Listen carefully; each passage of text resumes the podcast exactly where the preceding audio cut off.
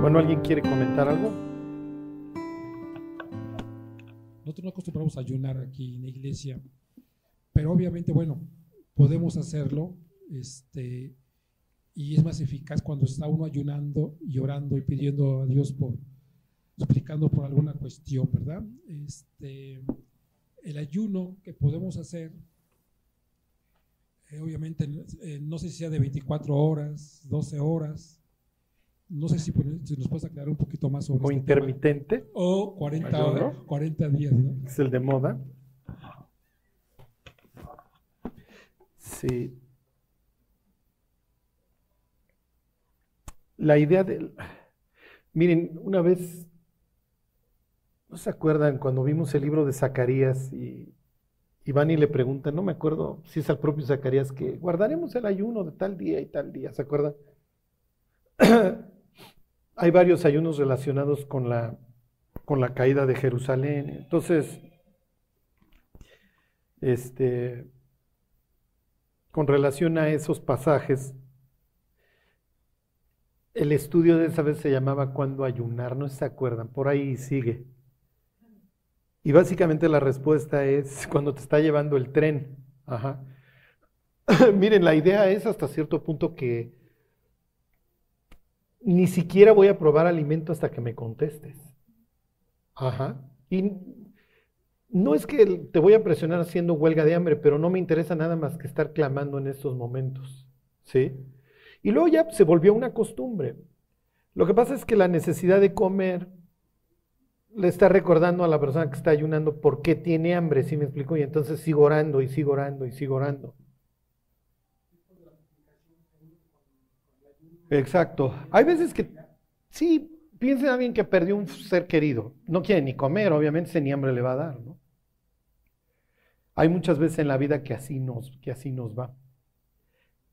Y así lo veían los israelitas en el sentido de no, no voy a probar alimento hasta que me contestes, porque nada más me voy a dedicar a buscarte. O a veces inclusive lo hacían como pacto. ¿Se acuerdan cuando hacen este pacto de no vamos a probar alimento hasta que veamos que Pablo desapareció de la tierra? Entonces, ahora los que siguen la, historia de, de, Marcos, ya vamos a llegar allá al capítulo 9 en donde le preguntan a Jesús, ¿por qué nosotros no pudimos expulsar al demonio este? Y les dice Jesús, pues es que estaba... Ajá. Entonces le dice, este no sale sino con oración y ayuno. Oración y ayuno de parte de quién? ¿Del poseído o del que quiere su liberación? Ajá. En ese caso era de, del papá, ¿no? Este, entonces hay veces que la gente se queja, no, es que en mi casa hay actividad de demonios y se mueven las cosas. Bueno, pues Dios lo está permitiendo por algo. Ajá. Y entonces, pues sí. Y efectivamente, para nosotros los, no sé, siglo XXI como que no lo vemos parte integral, ¿no? Este, pero más allá de todas las, este, ¿cómo les diré? Cuestiones de salud buenas, porque el ayuno es muy bueno para la salud. Este también es una forma de, ¿cómo les diré?, de, de, purificación espiritual. No solamente le dejamos a las vísceras descansar, también es una forma de estar busque y busque a Dios. y acuérdense que... No, no lo ven así, no, no, no lo ven así. Es simplemente, mira, tengo tanta urgencia de que me contestes que ni siquiera voy a comer. Nada más me voy a dedicar a algo. La única ocasión que se prestaba, porque no había un ayuno realmente prescrito este, en la Biblia, lo tomaron así por esta expresión de afligiréis vuestras almas el día de la expiación. Ajá. Pero luego, pues, a raíz de todo lo que va sucediendo a lo largo de la historia de, de Israel, van instaurando ayunos. Piensen en Esther. Bueno, dejen de comer tres días por mí. Nada más vamos a buscar a Dios. Y ni comer, ¿eh? Exactamente, esa es la idea de nada más me voy a dedicar a buscar a Dios. ¿Por qué? Porque además piensen, en, ahorita vamos a ver un ejemplo, en la Biblia hay muchas cosas que tienen, que tienen una implicación este, simbólica muy profunda. Una de esas es el banquete. Ajá. Y el banquete puede ser por dos causas, o porque le quiero dar gracias a Dios, o porque, me o porque quiero hacer uso de lo que Dios me ha dado sin Él. ¿Se acuerdan del rico y Lázaro? El rico hacía banquete cada día, pero no le importa tener un cuate paralítico ahí enfrente. Ajá. Entonces, este, a Jesús lo tildan de que es un dragón borracho, mientras que a Juan lo admiran por su austeridad. Y ahí Jesús, o sea, lo que quiero que vean es que el hambre se asocia con, con la escasez, pero que me lleva a buscar a Dios. A veces el banquete es que me vale. Ajá. En el contexto malo, porque también hay veces en donde vamos a celebrar, piensen en, en la fiesta del Purín, por ejemplo, ¿no? de Esther. Ahora vamos a hacer celebraciones, nos vamos a mandar regalos porque pues, Dios nos rescató. Pero te invito, invito a mi banquete a Dios. Ajá, entonces el banquete para mal y el ayuno se contrapondrían, ¿sí se entiende? Porque uno es el exceso, uno me vale, el desperdicio, el derroche. Bueno.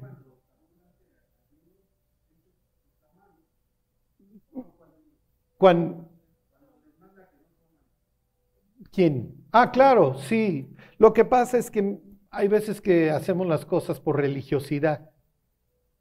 Ajá. El ejemplo que está diciendo justo es cuando, cuando Saúl les prohíbe comer durante la guerra contra los filisteos. Es, mera religiosidad, porque el cuate le... ¿Sí me explicó? Si el cuate hubiera obedecido a Samuel, otro gallo les hubiera cantado.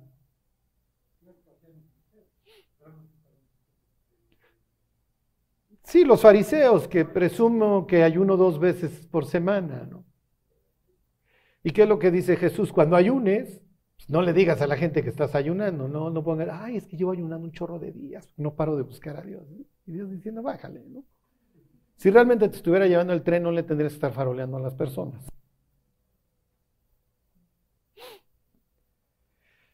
Bueno, entonces, miren, acuérdense, cuando la Biblia describe el cielo, una de las cosas que menciona es que no hay clamor. Ahí ya no hay ayuno, no hay clamor. En el cielo no te está llevando el tren. Luego entonces en la tierra va a haber ayuno y va a haber clamor, porque aquí nos lleva el tren. No siempre, pero hay veces que sí.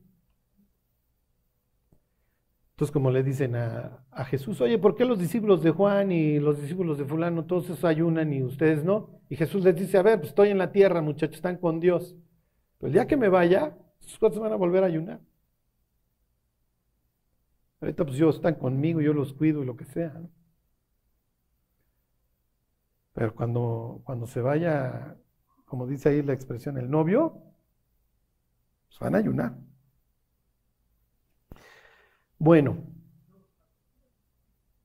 Sí, a ver, Carla.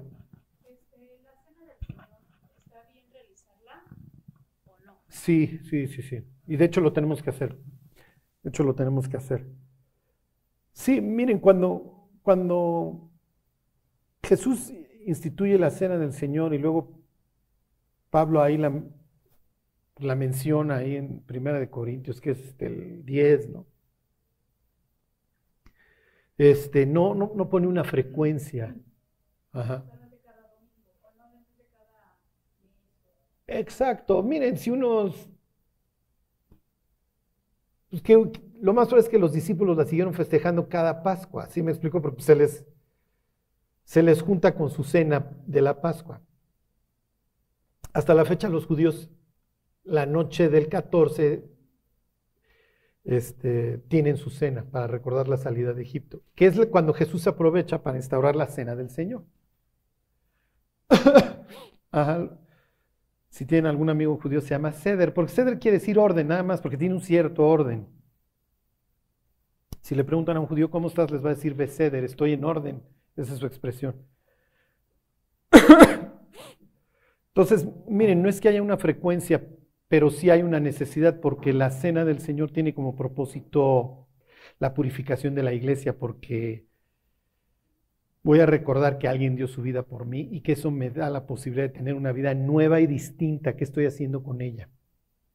Ajá.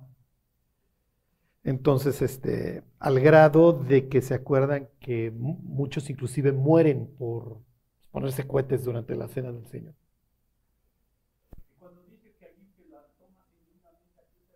Es eso, es eso, ¿no? Es que algunos estaban, se emborrachaban, unos no les interesaba, este.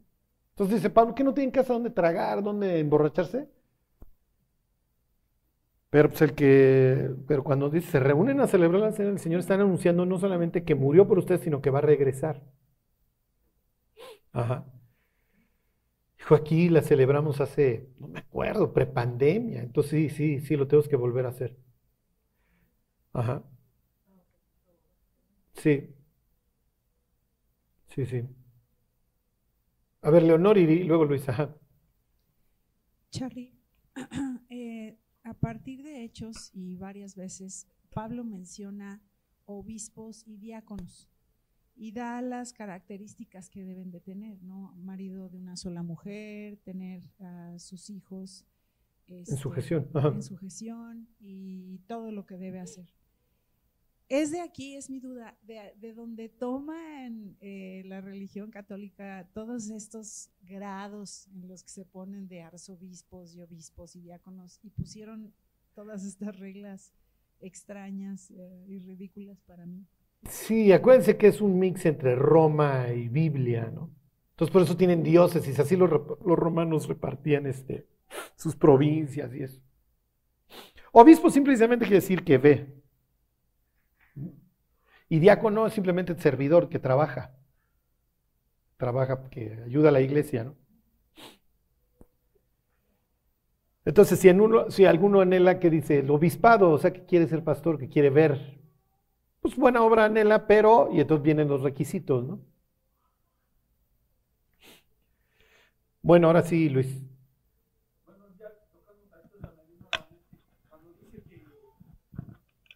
Buenos días. No muy dado al vino, ¿ahí qué tiene que decir? sí, pues que no sea borracho.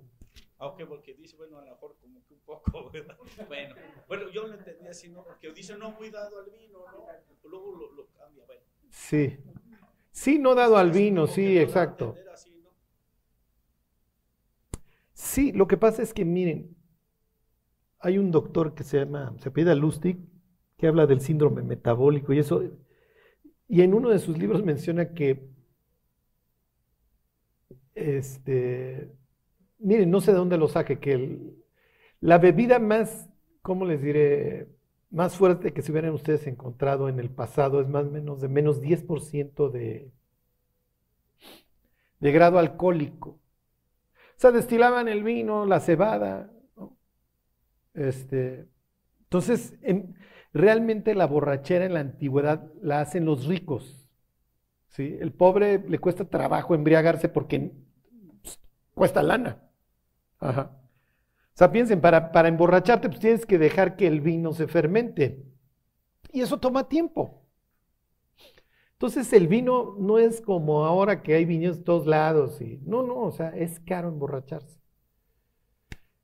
Entonces, este, por eso cuando uno lee las, bodas en Canadá, dicen, es que, eh, mire la borrachera que organizó. No, esto, es, esta va a ser Está la fiesta, se acabaron lo poco que hay, porque estás hablando de regiones pobres. Entonces, se hace un gran milagro y la idea no es que vamos a organizar la borrachera, la idea es que ya vino el Mesías, porque cuando venga el Mesías, los montes van a destilar mostos, ¿se acuerdan?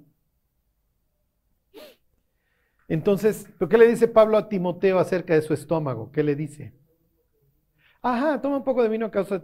Entonces sí, sí, sí lo alcanzan a beber, pero no se, no les da para embriagarse. No es, ¿Sí me explicó? ¿Cuál es la regla? O sea, ¿qué diría Pablo? Voy a tomar o, dejar de tomar vino en la medida que yo quiera o no tropezar a alguien. ¿Sí me explicó? Entonces, miren, si alguien se toma una cerveza viendo a lo, Puma en Monterrey, no, no va a pasar nada. Lo que pasa es que puede tropezar. Puede tropezar. Eso es lo malo. ¿no? Y miren, está la onda de que el vino tinto es bueno para la salud y eso. Sí, pero después de la primera copa ya no. Ya no. ¿Y quién se toma una sola? ¿Sí me explicó? Eso es lo difícil, o sea. Entonces si alguien, oye, me tomé una copa de vino en la cena, está bien, no, no, ni te vas a emborrachar y vas a pasar el alcoholímetro. Pero el problema radica en que puedes tropezar a alguien. Eso es lo malo. Porque miren, vamos a pensar que alguien dice, yo nunca tuve problemas con el alcohol, este, me tomo una copa de vino y invité a cenar al Chelas, ¿sí me explicó? Y yo le digo a Chelas, Chelas, échate una copa de vino, no hay problema. Yo me voy a subir a mi carro, voy a llegar a mi casa, no pasó nada. Chelas lo perdemos seis días, ¿sí me explicó? Porque Chelas necesita una para de irse a Garibaldi aparecer el jueves. Entonces, que tu libertad no venga a ser tropiezo para otros, diría, diría Pablo. Entonces, este, sí, o sea, puede haber un cristiano que diga, oye, yo no tengo ningún problema y en la mañana, no, sé, digo, no en la mañana, en la comida metes una copa de vino, no hay ningún problema, ¿no? El chiste es que no vayas a tropezar a alguien. Y no piensen que en la antigüedad era vamos a organizar la borrachera cada 15 días. No, no, o sea, tienes que tener lana. Bueno. Sí. Este, este, la verdad es que yo casi siempre traemos la Biblia en la mano, bueno, al menos sí. pero se me han presentado las oportunidades de compartirle a alguien la salvación y pues a lo mejor estoy en mi trabajo, ¿no? Mi trabajo sí. es que no puedo estar tocando nada, traigo guantes y eso pero se han presentado oportunidades de compartir la salvación a una persona y la verdad sí han orado.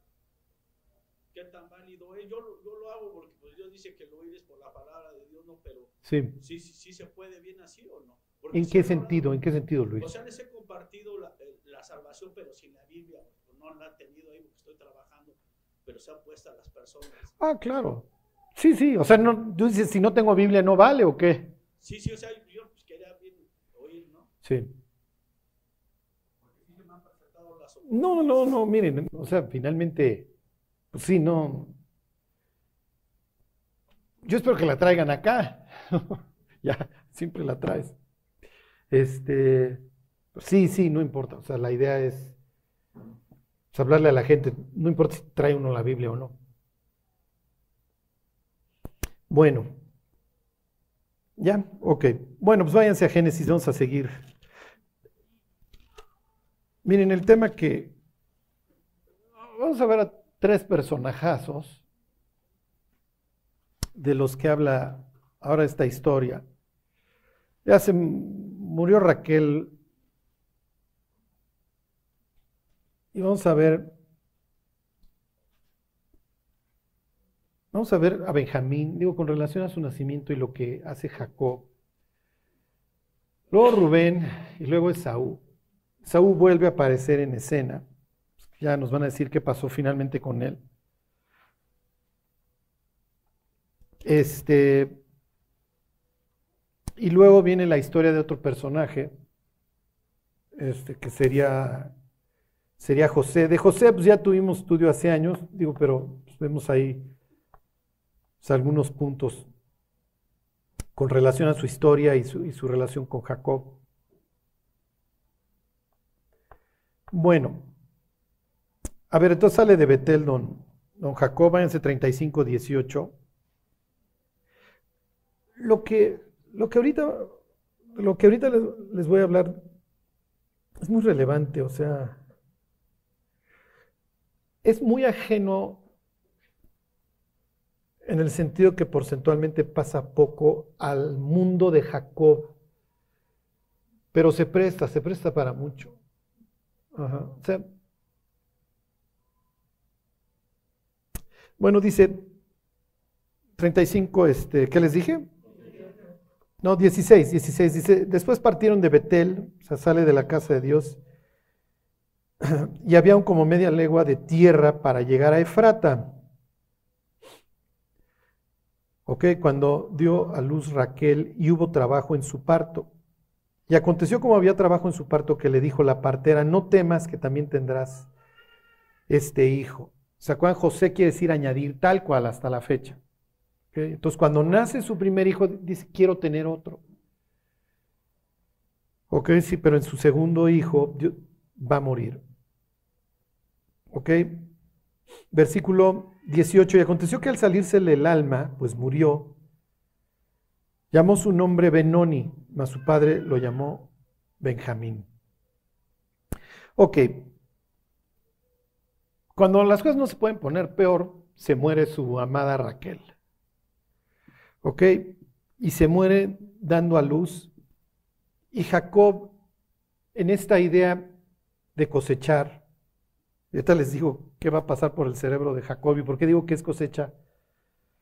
Acuérdense que Jacob vivió muchos años este, queriendo engañar a Dios, pensando que él podía salirse con la suya. Cree que va a obtener la bendición de Dios transando a su papá, haciéndole caso a su mamá, transándose a su hermano. Y pues no, finalmente, cuando tú quieres hacer la voluntad de Dios, tarde o temprano la burra te alcanza. Ya lo alcanzó y ya salió de un Siquem todo manchado de sangre. Sus hijos son unos rateros y dos de sus hijos unos asesinos y trae a la hija este, con su vida transformada para siempre. ¿Por qué? Porque se acuerdan, las mujeres eh, tienen como propósito en la antigüedad agrandar el clan y eso lo ven como señal de bendición. Entonces, el matrimonio es, una gran institución en el pasado, es algo de, mucho valor, no solamente desde un punto de vista emocional e intelectual, sino también económico y nacional. Y pues la hija ya no va a ser una virgen que él va a poder este, casar, que ya la ultrajaron. Y... la Biblia ya no te narra las historias de varias mujeres como el caso de Dina y Tamar, pero sabemos que sus vidas sufrieron muchísimo. Después de la violación de Tamar, ¿se acuerdan lo que le dice a, Amnón, cuando la echa? Dice, es peor que me eches.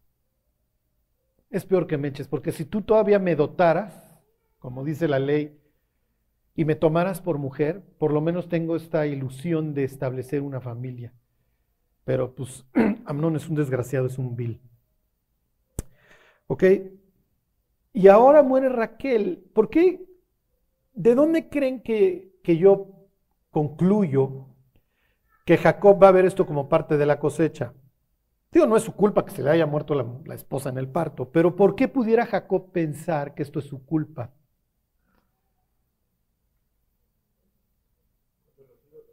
Exactamente. Cuando Raquel se roba los ídolos de su papá, ¿se acuerdan que dice Jacob, el que, el que, el que tenga tus ídolos muera. Y entonces va este, buscando los ídolos el papá este Labán. Finalmente cuando llega a la tienda de, de Raquel, Raquel dice, no, es que estoy en mis días entonces no me puedo parar a saludarte. ¿Se acuerdan? Se me está saliendo la vida, sería la interpretación, entonces tengo esta imperfección y entonces no te puedo tocar. Pues no lo ven como inmundicia, lo ven como que se está saliendo la vida, la vida de la carne, en la sangre está y entonces la mujer está teniendo un sangrado. ¿Ok? Entonces no te puedo tocar, entonces no me puedo parar y ahí está ella sentada sobre los dioses. Resulta que después de la masacre ahí en Siquem, Dios le dice, sube a Betel y por favor ya entréguense todos. Y entonces, ¿qué sucede con los dioses? ¿Se acuerdan? Los entierran ahí debajo de un roble, de la encina esa. ¿Qué pasa cuando, imagínense qué pasa cuando esta abre las maletas y tira a los dioses de su papá? Lo más probable es que se robó, no porque creyera en ellos, sino porque le quiere un daño a su papá. Igual y si creen ellos, o igual es por las dos causas. En el cielo ya le preguntan a Raquel, oye, ¿por qué te llevas de los ídolos de tu papá? Como sea, esto es responsabilidad del marido, porque acuérdense que la mujer se adhería al culto del marido. Venía a ser parte de su familia y entonces adoraban al Dios familiar, al Dios que adoraba a la familia, en este caso es Jehová. Sí, pero a ver, yo he sido un pésimo testimonio para mi familia. Y yo fui el que maldije al poseedor de estos dioses. Entonces imagínense los fantasmas persiguiendo a Jacob. Si tomáramos una máquina del tiempo, le diríamos, no te preocupes, Jacob, tú no sabías que los tenía Raquel, no es tu culpa.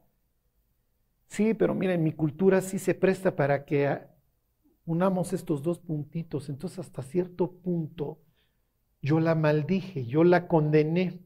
Además, yo soy su autoridad espiritual. Y entonces soy su marido. Y entonces, la culpa es mía porque nunca fui un testimonio para mi mujer. Y le diríamos, mujeres, Jacob, porque traes varias. Ajá. Entonces es natural que esto lo esté casando. Ok, tienes al crío ahí con el cordón umbilical colgando, estás chillando porque la otra ya no se mueve. Y, en los últimos instantes de la vida de esta pobre Raquel, Benoni, le alcanza a poner, lo ve, dice Benoni, el hijo de mi tristeza, ya no lo voy a gozar. Tanto quise tener una familia numerosa y ahora que tengo mi segundo hijo me estoy muriendo. Es el hijo de mi tristeza, porque esto es lo que yo hubiera querido. Es una escena patética, ¿están de acuerdo? Es una escena de, de lágrima. Y entonces Jacob puede pensar, yo te doy un mal testimonio. Si yo te hubiera dado un buen testimonio, tú nunca hubieras robado los, los ídolos de tu papá. Si yo hubiera sido un buen testimonio, yo nunca hubiera acabado exiliado con tu papá. Yo nunca hubiera sido un mangoneado por tu papá. Al contrario, hubiera sido como Eleazar, como el siervo de mi abuelo. Lo más probable es que lo conozca Jacob, pero bueno, que no se dejaba mangonear. ¿Se acuerdan? Cuando empezamos esta historia de Jacob, yo empecé precisamente en el capítulo 24. Nos íbamos a encontrar, perdón, con esta historia. ¿Se acuerdan que Eleazar lo quiere mangonear Labán? Y le dice, no, que se espere la mujer. Y dice, a ver, no, no, no, mis cuates. Si Dios me bendijo, me bendijo. Y si no, ahí la ven. Se dio su valor. O no es tanto que se dio su valor, si es de Dios, es de Dios. Y si no, no, ahí la ven. y todo esto viene al caso, ¿ok? Eleazar se presenta como un verdadero hombre, que no puede estar haciendo así.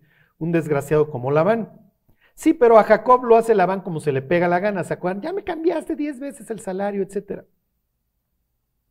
Si yo hubiera sido recto, si yo hubiera sido un hombre de Dios y hubiera creído en la promesa de Dios que yo era el bueno, yo nunca acabo en el exilio porque no me transo ni a mi hermano ni a mi papá. Y cuando viene mi mamá, cuando yo ya soy grande, a decirme, disfrázate y esto, pues no, no me voy a disfrazar de nada. Es que si no, no vas a obtener la bendición de Dios, pues me vale. Pues yo no voy a transar a nadie, no lo tengo que hacer. No tengo que andar engañando a las personas. Sí, pero sí, siempre fui un engañador. Ajá. O sea, piensa en el hijote de mami, el bebedonte, ¿sí? Que a los 30, 40 años está en la casa, ¡ah! disfrázate, y ahí va el otro, todavía y se disfraza.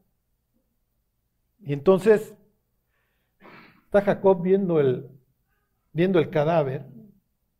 Dijo, ¿qué todo, o sea, viendo toda la cadenita desde la vuelta equivocada de que me volví un tranza, todo el daño que he cometido, toda mi ausencia de fe, esta confianza en Dios, y de repente la partera, ahí está el hijo de tu tristeza para que chilles el resto de tu vida. Y, sí, pero si le dejo este nombre, si le dejo este nombre estoy condenando al escuincle para siempre, porque Oye, ¿por qué te llamas Benoni? Sí, lo que pasa es que le causé la muerte a mi mamá. El día que nací la maté. Y desde entonces todos vivimos en depresión. Y mi papá vive en depresión porque amaba mucho a mi mamá, a Raquelita, etcétera, etcétera. Y entonces Jacob tiene de dos, de dos. O sigue este camino, ¿sí me explico? La espiral descendente en donde sigo viviendo mal, o le continúo este camino que arranqué en Betel de una transformación total en donde tiro los dioses y en donde tengo una nueva vida y ahora sí le creo a Dios. Y entonces, como les decía yo la, vez pasada, Jacob se vuelve sabio. actúa con sabiduría y dice, a ver, mi cuate, yo no te voy a condenar. No te vas a llamar Benoni, no vas a ser el hijo de mi tristeza, vas a ser el hijo de mi diestra. ¿Ok? ¿Qué creen que implica diestra? Fuerza. Ok, vamos a ver unos ejemplos. Váyanse a Éxodo 14. Sí, sí. Sí, está preguntando Jessica si se puede bendecir o maldecir. Sí. Miren, maldecir o bendecir es simplemente que te vaya bien o que te vaya mal. Lo primero que hace Dios con el ser humano es, y los bendijo Dios. ¿Recuerdan? ¿Pudiera hoy Dios bendecir al ser humano? Más vas a tener suerte sobrevivir la noche, ¿no? ¿Por qué? Porque bendecir es que te vaya bien. O sea, hoy Dios ve a la humanidad y dice, mira, lo último que puedo hacer es decirte que te va a ir bien, mi cuate. O sea, tu, tu futuro no pudiera ser más negro. Bueno, a ver, váyanse a Éxodo 15. No, 15, perdón. Este, ok, Israel está saliendo de Egipto. Ya, está cercado. De un lado está el mar, que implica caos. Además, nosotros le decimos el mar rojo, la, traducción literal es el mar de las algas. Entonces te vas a atorar ahí. No hay forma de que cruces, por más que quisieras, y además traes a toda tu familia. y entonces en la noche, ¿se? Porque el cruce es de noche. Imagínense, estás frente a la, la oscuridad y el mar. ¿Le suena Génesis 1.2? Estás frente al caos y las tinieblas y vienes del horno de hierro. Lo único, tu única opción es o la muerte o la esclavitud o la fe. Y estás con hijo en brazos y Dios dice, ponte a caminar. Y ahí van estos y cruzan literalmente qué? ¿Eh? Ah, pero ¿qué? ¿Cuál sería otra palabra? Sinónimo. ¿El qué? Con A, el abismo. Piensen en Jonás que desciende al abismo. ¿Ok? Es una especie de demostrar gráficamente la conversión. Y nos pasa. Caes en tu peor momento y experimentas el abismo, la desesperación, las tinieblas. Y acuérdense que la idea de abismo es que no tiene fondo. ¿Ok? Caes y luego ¿qué sucede? Sales y luego asciendes. Luego Israel va a ascender a dónde? Al monte Oreb y ahí, va, ahí se va a encontrar con Dios en un monte. A los que les interese la idea de monte, eso lo vamos a ver el martes ahí en Aragón. Bueno, entonces cruzas el abismo. Entonces estos cruzan el abismo y luego ven los cadáveres de los egipcios en la playa. Entonces piensen en la escena, tus pies, tú estás de pie y al lado hay un cadáver egipcio de la persona que se dedicaba a ahogar a tus hijos. ¿ok? Porque así viste tú a tus hijos flotar en las rivieras del Nilo. Ajá. Entonces alguien te salvó. Y el hecho de que alguien te haya salvado es muy importante. Esa persona debe tener algo para, para salvarte. Y ese algo es fuerza. Ok. 15.6. bueno, a ver, desde el 5 se los leo. Los abismos los cubrieron, está hablando de las personas que antes se dedicaban a matarte. Descendieron a las profundidades como piedra. Tu diestra, oh Jehová, ha sido magnificada en poder. Tu diestra, oh Jehová, ha quebrantado al enemigo. En vez de diestra pudieras poner ahí fuerza. ¿Ok? Tu fuerza, ¿por qué? Porque la mayoría de las personas son derechas. Y en la antigüedad, cuando estás practicando la onda o la espada, o es natural que desarrolles, piensen en los tenistas, mucho más el brazo derecho. Ahorita vamos a ver también de la izquierda. ¿Ok? Hasta la fecha decimos, esa persona es muy, si es capaz para algo, decimos, es muy diestra. Y si la persona es mala, ¿qué decimos? Siniestra, es la izquierda. ¿Ok? No te apartes ni a derecha ni a diestra ni a siniestra. Entonces, la izquierda se asocia con la maldad. Es una persona débil, entonces tiene que volver un pasivo, un agresivo pasivo, diríamos hoy. Es un desgraciado, es un perverso, te va a apuñalar por la espalda, porque no tiene la fuerza, no tiene los pantalones para enfrentarte. Piensen en la, en la orientación, para allá es el norte. ¿Ok? Este, si el norte es para allá, el oriente sería para acá. En la antigüedad, piensen, ¿cómo me oriento? De ahí viene la expresión. Volteo, si es la mañana, pues ahí está el sol, entonces ya sé que si quiero ir para el oriente, pues nada más me sigo derecho. si quiero ir para el occidente, me voy para allá. Si quiero ir al sur, ajá. O sea, si estoy viendo al oriente, ¿de qué lado está el sur? ¿Mi mano qué?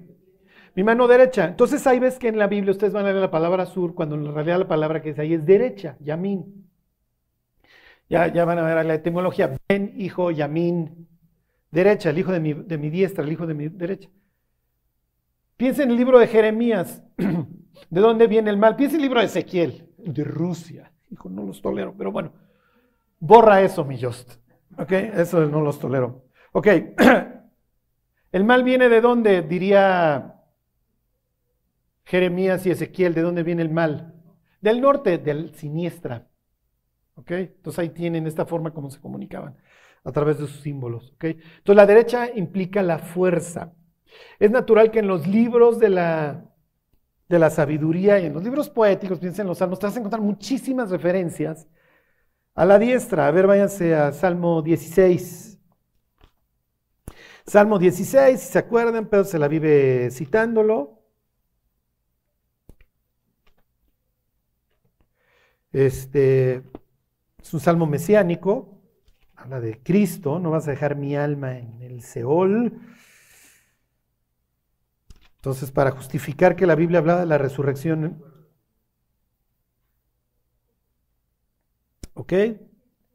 16.8. ¿Ok? Porque está, por cuanto Dios está a mi diestra. ¿Ok? Entonces Dios es mi fuerza, Dios está a mi derecha. Y entonces me va. ¿Qué dice Isaías? ¿Sacando ese pasaje que nos fascina? No temas porque yo estoy contigo, no desmayes porque yo soy tu Dios que te sostiene de dónde? De tu mano derecha, yo te voy a dar fuerza, siempre te ayudaré. Y luego, ¿qué dice? Siempre te sustentaré con qué? Con mi fuerza. No me interesa que Dios me dé su izquierda, me interesa que Dios me dé su derecha. Quiero que me saque del hoyo en el que estoy metido. Eh, a ver, este. 17.7, ahí igual están hasta en la misma página. Muestra tus maravillas, tus maravillosas misericordias, tú que salvas a los que se refugian a tu diestra. Y bueno, nos pudiéramos seguir y seguir y seguir, obviamente en los libros proféticos. Les voy a enseñar dos ejemplos. Miren, este es muy bueno. A ver, para mis queridísimos jóvenes, pocas palabras, no sean brutos. Este, Eclesiastés 10.2. ¿Que no sean brutos? ¿O la cita? Ah, Eclesiastés 10.2.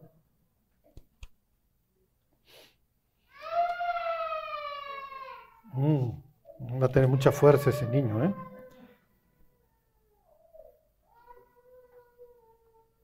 ¿Ahí están?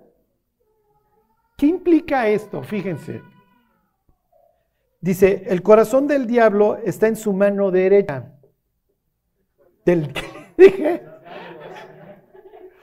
Del diablo. Lo que pasa es que me quedé pensando en el salmo que dice, Satanás está a su diestra, que se los iba a decir como ejemplo. Cuando esta oración de venganza, que, que el Satán estuviera ahí a su diestra testificando. Pero bueno, el corazón del sabio está a su mano derecha, más el corazón del necio a su mano izquierda. ¿Qué quiere decir? Si tu corazón está en tu mano derecha, ¿qué quiere decir? ¿Eh? eh, exactamente, que tienes autocontrol. Si está en tu mano izquierda, quiere decir que no tienes control. La, la izquierda es la débil. Ok, para el matrimonio, fíjense, e, este pasaje se repite dos veces. A ver, denle vuelta, váyanse al libro de El Cantar de los Cantares al 2.6. Esto es como la combinación perfecta que estaría esperando una mujer de su marido. ¿Se acuerdan de la canción esta de Bonnie Tyler que salía en Footloose? ¿Dónde se han ido los buenos hombres? Yo quiero un héroe. ¿Se acuerdan? I need a hero. 2.6. ¿Todas las mujeres quieren un héroe?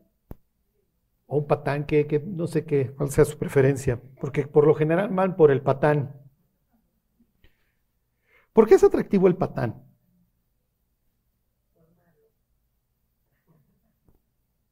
¿Por malandrín? Bueno, inciso A dice, pero por malo. A ver, vamos a hacer una encuesta a las mujeres está un chavo con los pantalones a media espinilla, suéter de botones pegado, es flaco, unos lentes de este pelo que parecen binoculares. afuera de la escuela con unas rosas y unos chocolates. Ya de entrada ya me lo... Está el otro con unos bíceps de este pelo, sentado en una motocicleta, una chamarra negra, negra, playera blanca, con una cara de desgraciado. Se van por el de los chocolates y las flores, ¿no? Pues trae flores y chocolates. El otro no trae nada. Al, contrario, te va a pedir lana y se la vas a dar.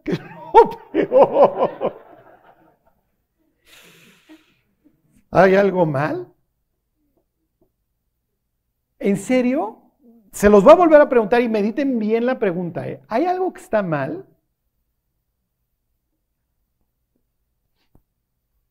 Ya lo pensaron bien, ¿va? ¿Por qué el 98% se- de las chavas pensó en el de la moto? ¿Por qué no pensaron? El otro cuánto es buena onda. Hey, flores chocolates, ¿qué más quieres?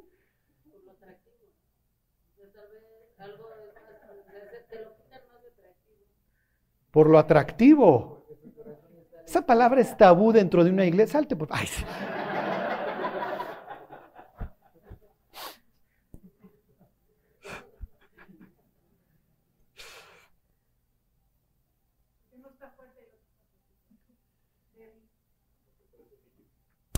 Tres características tiene que tener un hombre en la antigüedad y eso no ha cambiado.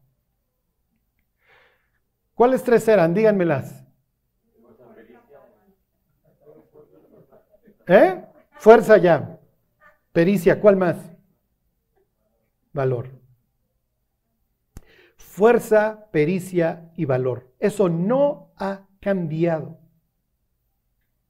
En ese sentido, el ser humano no ha cambiado. Ajá. Entonces, les pregunté yo, ¿está mal? Sí.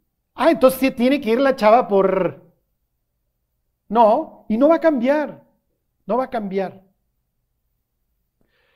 El problema es que a veces es simple y sencillamente una imagen. ¿Sí me explicó? El de la moto. Pero efectivamente a veces hasta lana le va a pedir a la chava. Un bueno para nada. Hay veces que no. Porque si el motociclista tiene fuerza, pericia y valor, la pericia le va a dar, le va a dar un ingreso. Es bueno para algo. Lo que sea. Pero es bueno para algo el tipo. Entonces, la mujer va a sentir este atractivo. ¿Sí me explicó? Lo que les quiero que vean gráficamente es Benoni y Benjamín. Y el hijo de mi fuerza. Voy a hacer de Benjamín un hombre. No lo voy a hacer el hijo que mató a mami. Lo voy a tomar y lo voy a forjar. Voy a hacer de él un hombre. Y voy a hablar con él de cosas de hombres. ¿Por qué? En la sociedad antigua esto es vital, pero en esta igual. Los hombres hoy se están desmoronando, o sea, parecen polvorón. Ahorita les doy algunas estadísticas. Se están matando literalmente. Sí, justo.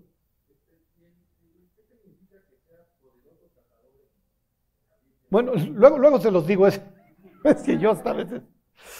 Y ahorita les hablo de Nimrod, pero bueno. Lo que, lo que quiero que vean es que en ese sentido, una mujer sigue esperando esas tres cualidades en un hombre. Sí, pero ¿qué se está encontrando desgraciadamente? Al llorón.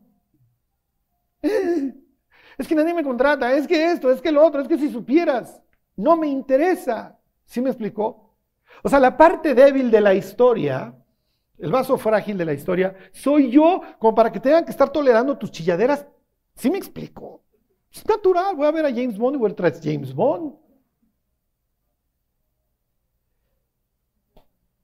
Lo que pasa es que a los hombres no les estamos enseñando a que sean hombres. Y entonces, efectivamente, les decimos, trae los pantalones a media espinilla y si te quieres ligar a una chava, compra el chocolate y llévale las flores.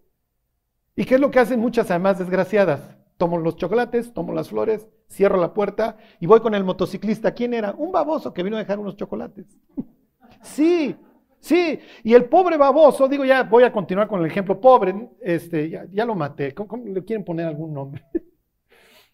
El pobre cuate este de las flores, y etcétera, va a entrar en esta desesperación de no sirvo, no sirvo, no sirvo. Y va a llegar a la universidad, no le va a pelar ninguna chamaca, porque obviamente las otras están pelando a los más grandes. Y va a abandonar la escuela, o se va a dedicar a drogarse, o se va a dedicar a ver pornografía. Y entonces la situación se agrava y se agrava y se agrava. Va a abandonar la escuela.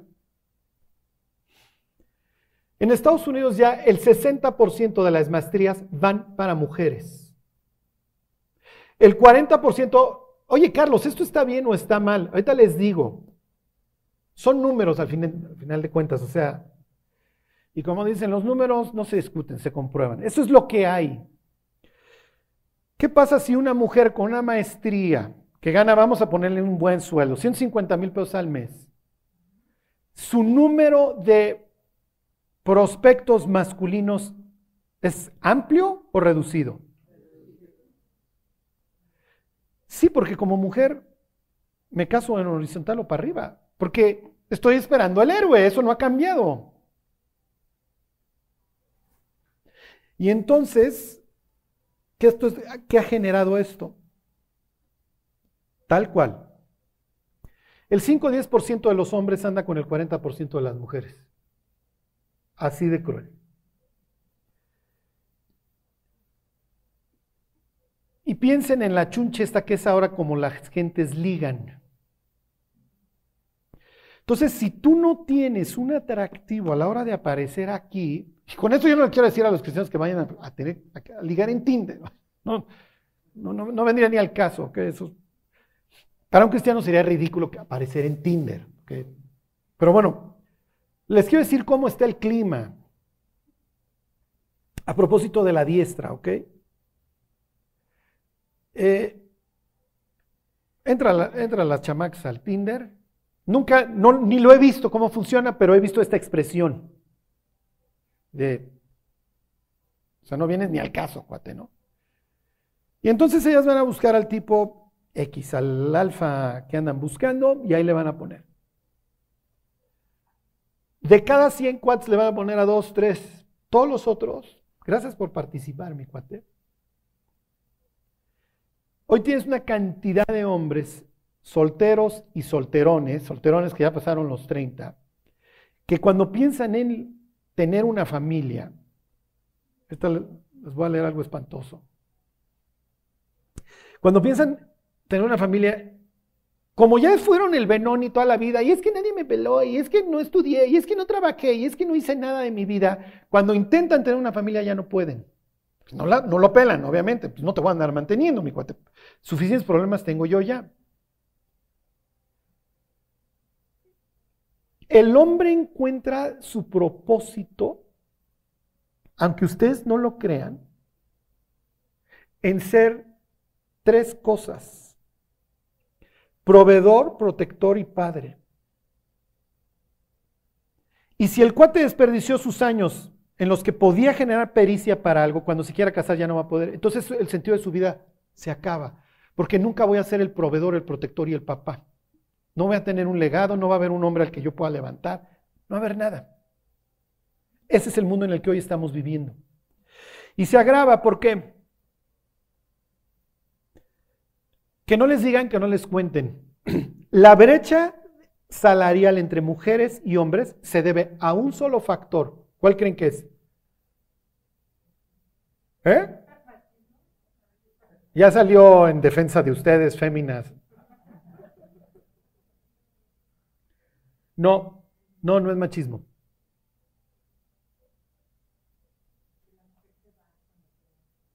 La maternidad.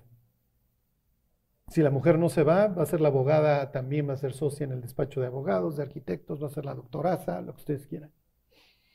Esa es la única variable, que no les digan, que no les cuenten, es la única variable. Por la que todavía existe una brecha, porque simplemente hay mujeres que dicen, oye, quiero tener mi familia, pues dejo de chambear. Uno, dos años o el tiempo que sea, y eso o me dedico a mi familia. Y entonces el ingreso en las mujeres cae porque sale una mujer de trabajar. Pero además esto va a cambiar, ¿eh? O sea, esto va a cambiar este, En Estados Unidos, acabando la pandemia, el 47% de los ingresos familiares venían de las mujeres.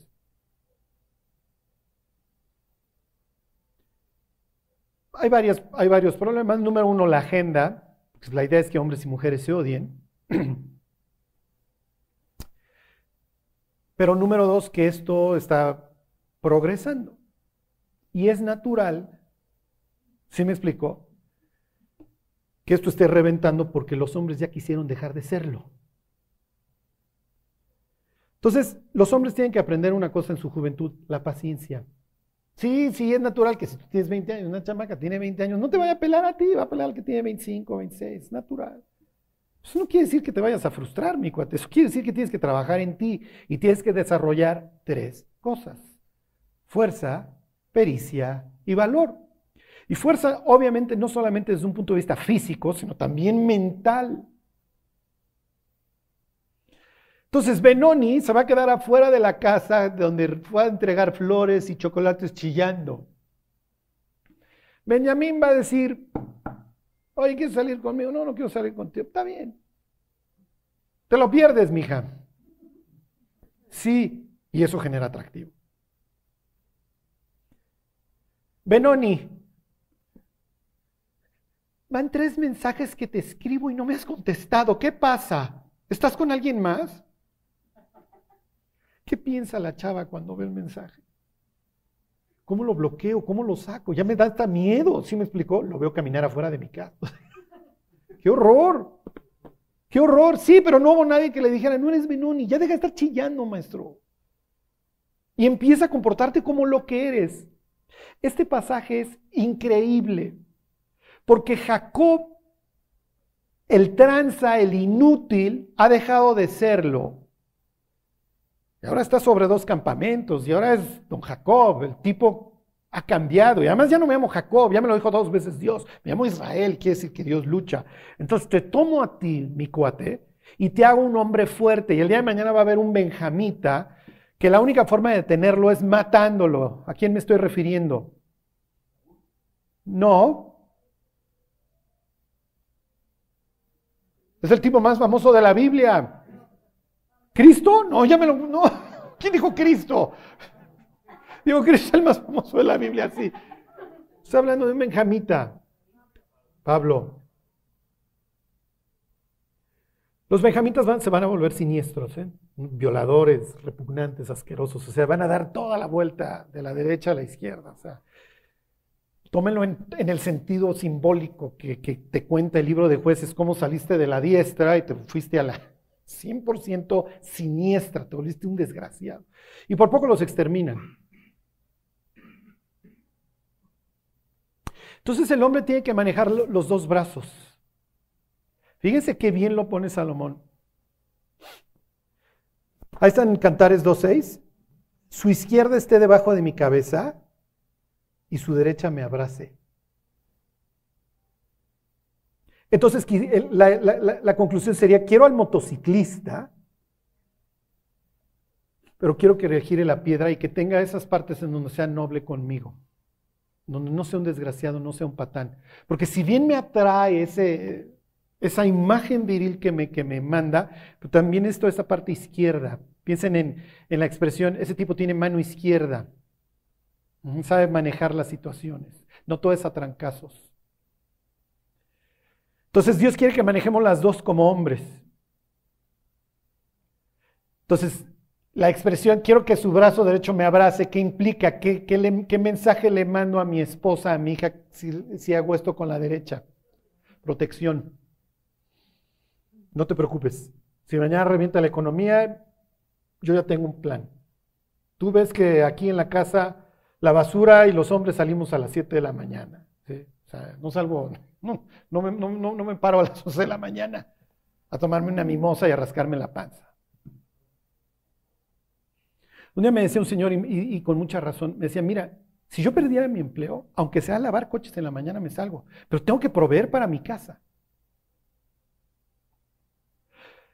Piensen en quiénes van a la guerra. A la guerra nada más van los casados.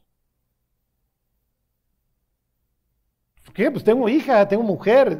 O sea, no quiero que las ultrajen, tengo que rifar.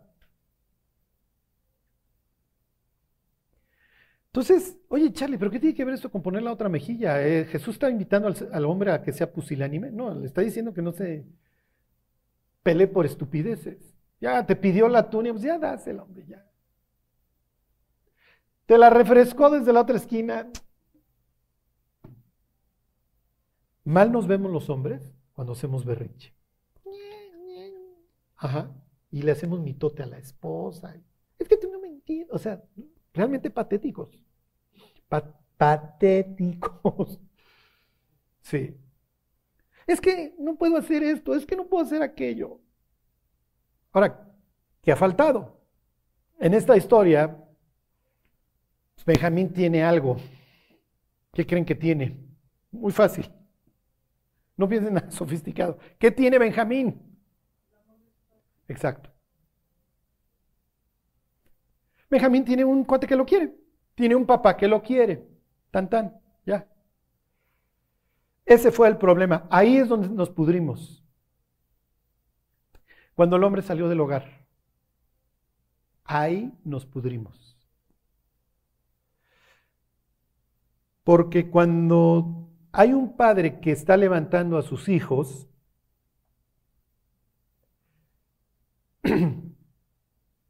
vas a tener la respuesta a estas preguntas. En el caso del hombre, tengo lo que se necesita. Y en el caso de la mujer, vale la pena luchar por mí. Y la persona que responde esas preguntas al ser humano es el papá, no la mamá. La mamá no. La mamá le puede decir lo que quiera a su hijo y tú eres lo máximo, mijito, yo te amo y gritarle desde la cancha, ¿se acuerdan? Corderito, corre, corre, corderito. ¿Y qué va a decir el niño? ¿Quién es esa vieja? En mi vida la he visto. Oye, pues está igualita a ti, pues no la conozco. No, está esperando, está esperando al barbón que le grite desde la banda, que meta la pierna fuerte, que se barra, que es lo que está esperando. Así se hacen los hombres. Piensen en todos estos rituales que, hacen los, que hacían los antiguos, hasta la fecha te vas a África, entonces tiene 12 años el niño y se lo quitan simbólicamente a la mamá y lo llevan a cazar por primera vez. En el caso de los israelitas sería matar por primera vez un cordero en la Pascua, entonces Jesús tiene 12 años y como Jesús ya alcanzó la mayoría de edad en aquella época, corta su primer pescuezo y luego se queda chambeando en la casa de su padre. Entonces, oye, ¿por qué me andan buscando? Pues ya cumplí la mayoría de edad y estoy, no sé, tengo que estar en los business. Ok, muchos tuvieron, o no tuvieron papá, o tuvieron un padre borracho, parrandero y jugador, o un desgraciado, abusivo, lo que ustedes quieran. Llega un punto en donde dice, a ver, mi cuate, tenemos de dos. O nos ponemos a chillar, o aquí está la caminadora, mi cuate, y unas mancuernas y un libro. Ya. En serio. Ustedes no lo saben, pero el cristianismo, voy a utilizar la palabra religión, aunque no lo sea, pero para que me entiendan, el cristianismo es una religión de mujeres. O sea, piensen en la música cristiana. Dulce Señor, no me sale, a mí no me salen. O sea, yo no le puedo decir a Cristo, dulce Señor. Sea, me hace cortocircuito, va contra... No, a mí me gusta el... Jehová es varón de guerra, Jehová es vengador. Mi versículo favorito de la Biblia tiene que ver con el odio. Pero tienes esto, que aborreces las obras de los nicolaitas, las cuales yo también aborrezco.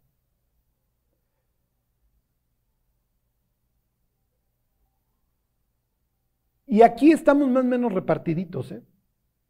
Hay iglesias en donde vas a tener el 80% de mujeres. Y todas van a llorar durante las canciones y eso van.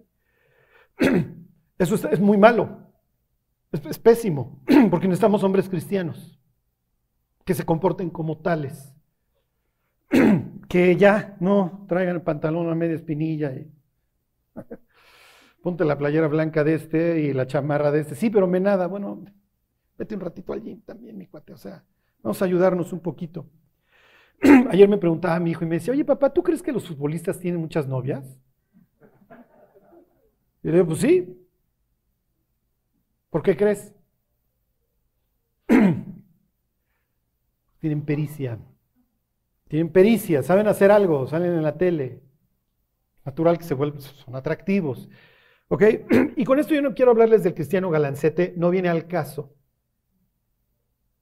Porque al final de cuentas somos hijos de Dios y servimos a Dios.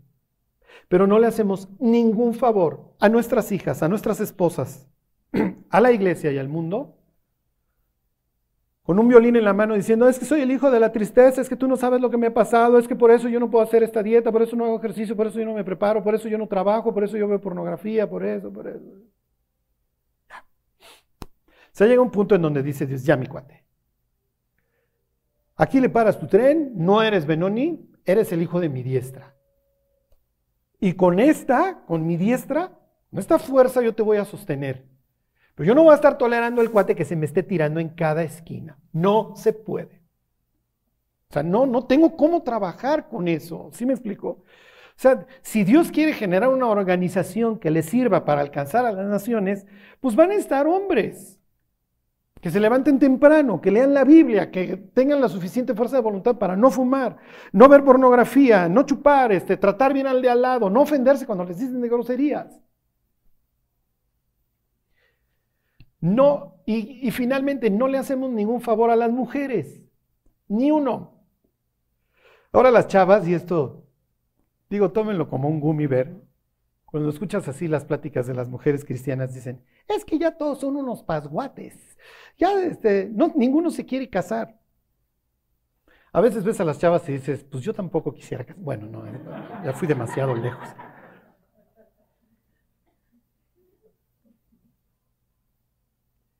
Pero hasta cierto punto tiene mucha razón en lo que dice. Muchos cuates ya se ven a sí mismos tan, tan bajo, tienen un concepto de sí mismos tan malo, que ya ni siquiera pueden lidiar con el rechazo. El rechazo es parte de la vida. Y habrá personas que nos rechacen, habrá otras personas que no. Benoni al primer rechazo ya está tirado en el piso. Siempre lo supe, le causé la muerte a mi mamá desde que nací. Está bien, está bien Benoni. Bueno, mis queridos, Benoni no existió, nunca tuvo lugar. Llegó Don Benja, llegó Chamín. Cuando leen las, los libros de números y los censos, Benjamín no tenía televisión, ¿eh? o sea, en el nombre llevaba la fama el tipo este. El primer rey va a ser Benjamita. David no está todavía preparado para ser rey, es un escuincle.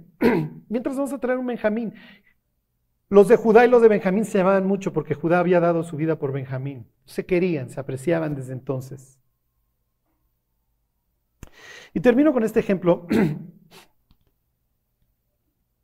El Génesis termina con una escena preciosa en donde tienen a dos machos besándose. Charlie, ¿de qué me estás? O sea, este amor entre, entre José y su padre, se quieren, se aprecian. Y entonces le dice, voy a bendecir a tus hijos, le dice el papá al hijo. Saca a mis nietos de entre tus piernas bueno, sácalos, y los saca de entre las piernas. Son cuates que se aman, que se aprecian, que se quieren. Eso tiene un efecto incalculable. Cuando un hombre ama a otro en el buen sentido, el efecto que tiene en su vida es incalculable. Pudieran pensar en Daniel San sin Mr. Miyagi. Pudieran pensar en Luke sin Obi-Wan o sin Yoda, esa idea de, ven, ponte debajo de mi ala. Soy un hombre y te voy a enseñar a comportarte como tal. Te voy a enseñar a que te agarres a trancazos, a que saludes, a que... Toda esta idea de, la, mentoría, de que tengo alguien que me protege. Una expresión increíble en la Biblia, cuando viene a aviatarse, cuando acaban de matar a toda su familia y le dice David, conmigo vas a estar seguro. El que busque mi vida buscará también la tuya. Yo te voy a cuidar. Y nuestro destino está atado, mi cuate. Soy David, soy un gran hombre. Y yo te voy a cuidar. Por eso el adulterio de David es tan, tan grave en la Biblia y, la Biblia hace todo un mitote acerca de él. Porque este era un gran tipo. Entonces, cuando mata a un amigo, cuando lo traiciona de esa forma, cuando se deja llevar por los ojos, esto va a simbrar al pueblo para siempre. Y ahí empieza realmente la caída de Israel. Bueno, el caso es que salen de entre las piernas, ya son grandes, Manasés y Efraín ya son grandes. Pero quiero que vean la escena, entre ellos hay cariño. Y entonces, el mayor era Manasés. Siempre pensamos Efraín y Manasés, pero el mayor es Manasés, quiere decir el que hace olvidar, ¿se acuerdan? Porque José dice, ya olvidé mi aflicción, ya quedó en el pasado. Y entonces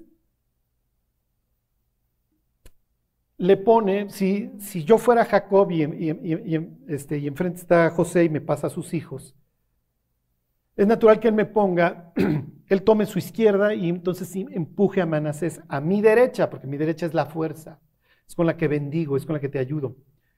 Y entonces yo le pongo la mano derecha a Manasés en la cabeza, ¿ok? Es una expresión de autoridad, pero también de bendición. Y entonces cuando él, ándele, lo saca de entre sus piernas, hace esto, ¿se acuerdan? Y entonces enchila José y dice, ¡ah, es acá! Y le dice, no.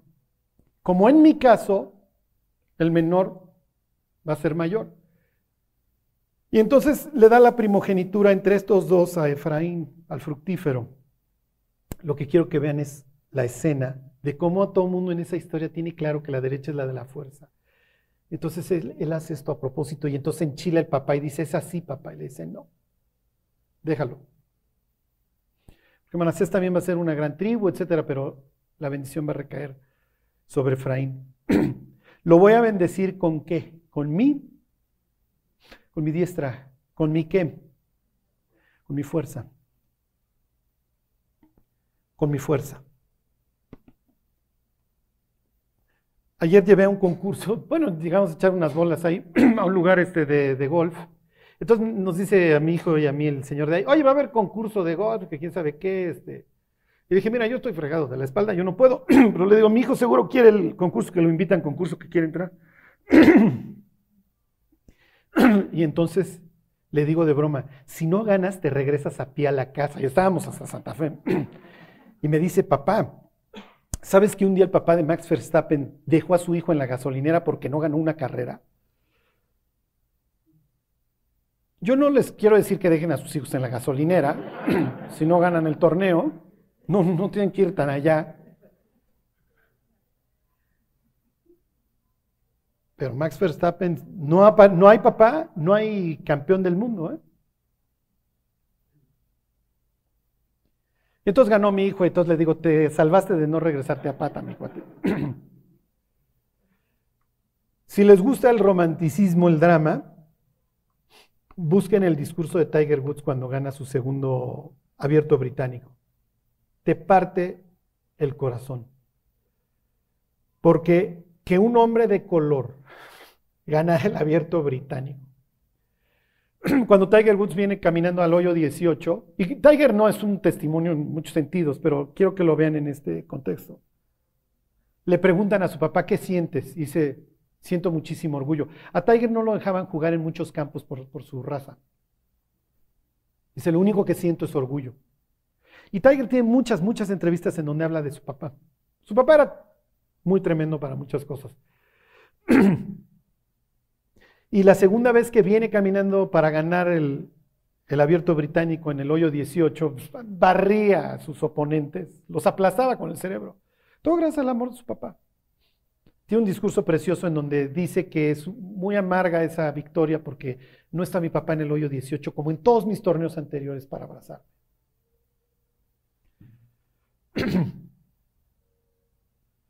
Los que somos papás, es un privilegio poder influir en hombres y mujeres para responderles esa pregunta. ¿Tienes lo que se necesita? Y vale la pena luchar por ti. Y lo que está en el pasado está en el pasado, mis queridos. Los que son papás y la regaron en el pasado, pues ni modo, ¿no? Ya, no puedo cambiar mi pasado, pero sí mi presente y mi futuro. Los que tuvieron una mala relación con sus papás, los que no tuvieron papá, pantán, ya. O sea, no hay nada que hacer. hacia el pasado. Pero sí podemos tomar una postura bíblica y decirle a Dios, transfórmame. Y sí, quiero que me sostengas con tu brazo derecho. Quiero que tu diestra me sustente. Quiero tu fuerza. Porque si algo nos enseña la Biblia es que Jehová es varón de guerra. No es abusivo. Tiene perfectamente en su brazo derecho su mente. Y le dijo al ser humano, mira mi cuate, tú no mereces nada. Te voy a permitir que me desnudes, que me mates. Voy a dar mi vida por ti. Pero no es un acto de cobardía como te lo han querido presentar toda esta historia. Es un acto de valor.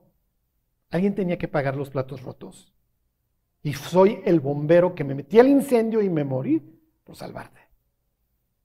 Así que que me agarraron los romanos y que me agarraron. No, no, no, no te equivoques. No te equivoques. A mí no me agarró nadie. Voluntariamente me trepé cual para rayos a una cruz y detuve la bala. Y la muerte no me iba a detener y me levanté al tercer día. Entonces, y ya me vas a ver dentro de poco en plena tribulación cómo les va a ir. Soy el Dios guerrero. Bueno, es horrible este tipo de pláticas porque todos meditamos en lo que nos faltó, en las heridas, pero también es una gran oportunidad para decir, sí Dios, yo esto que me conviertas en eso. Para que cuando la Biblia ordena portaos varonilmente, pueda decir, sí, sí lo estoy haciendo. Bueno, pues vamos a orar y nos vamos. Dios te damos gracias por, por la nueva vida que tú nos regalaste ahí en la cruz, Dios. Te queremos, Dios, pedir que valga la pena. Dios reconstruye todo eso que está roto dentro de nosotros. No dejes de trabajar en nuestras vidas y alcanzar todo aquello por lo cual tú nos alcanzaste. Te lo pedimos por Jesús. Amén.